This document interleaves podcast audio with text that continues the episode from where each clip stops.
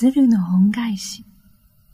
昔々、瀬戸内海のある島に、親子の三羽の鶴が渡ってきました。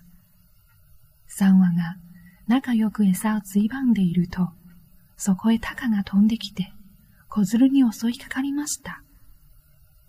小鶴を捕まえた方は、自分の巣に小鶴を持って帰ろうとしましたが、途中でバランスを崩して小鶴を海へ落としてしまったのです。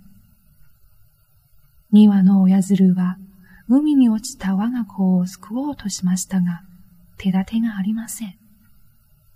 すると、それを見つけた島の漁師が船を出して小鶴を助けてやりました。漁師は小鶴を空へ戻してやろうとしましたが、小鶴は羽をバタバタさせるばかりです。どうした？怪我でもしたのか？困った漁師は小鶴を庄屋さんのところへ連れて行きました。庄屋さんは小鶴の怪我に気づくと薬を調合して解放してやりました。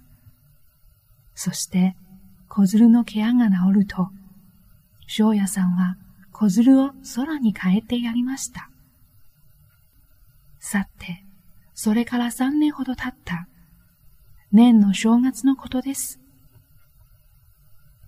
朝早くから二羽の鶴が庄屋さんの家の上空を舞い続けていました。鶴は日中になると山へ帰っていきましたが、夕方になるとまたやってきて、何度も家の上空を待ってから去っていきました。そこへ庄屋さんの家で働いている若い男が走り込んできたのです。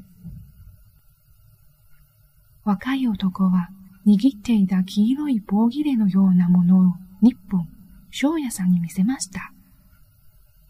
なんじゃな。そんなに慌てて。ん？これは。庄屋さんの顔色は、さっと変わりました。大きれかと思ったものは、万病に効くという高価な朝鮮人参だったのです。こんなもの、どこで拾んだんじゃ。そもそも朝鮮人参など、この島にあるわけがない。はい。家の前に落ちていました。そういえば、朝早くから庭の鶴が家の上を何度も待っていきましたから、もしかするとあの時の鶴か。若い男が言う通り、助けられた鶴が朝鮮から海を越えて、庄屋さんに朝鮮人参を持ってきたのです。庄屋さんは日本の朝鮮人参を見つめながら、鶴の恩返しに感謝しました。おしまい。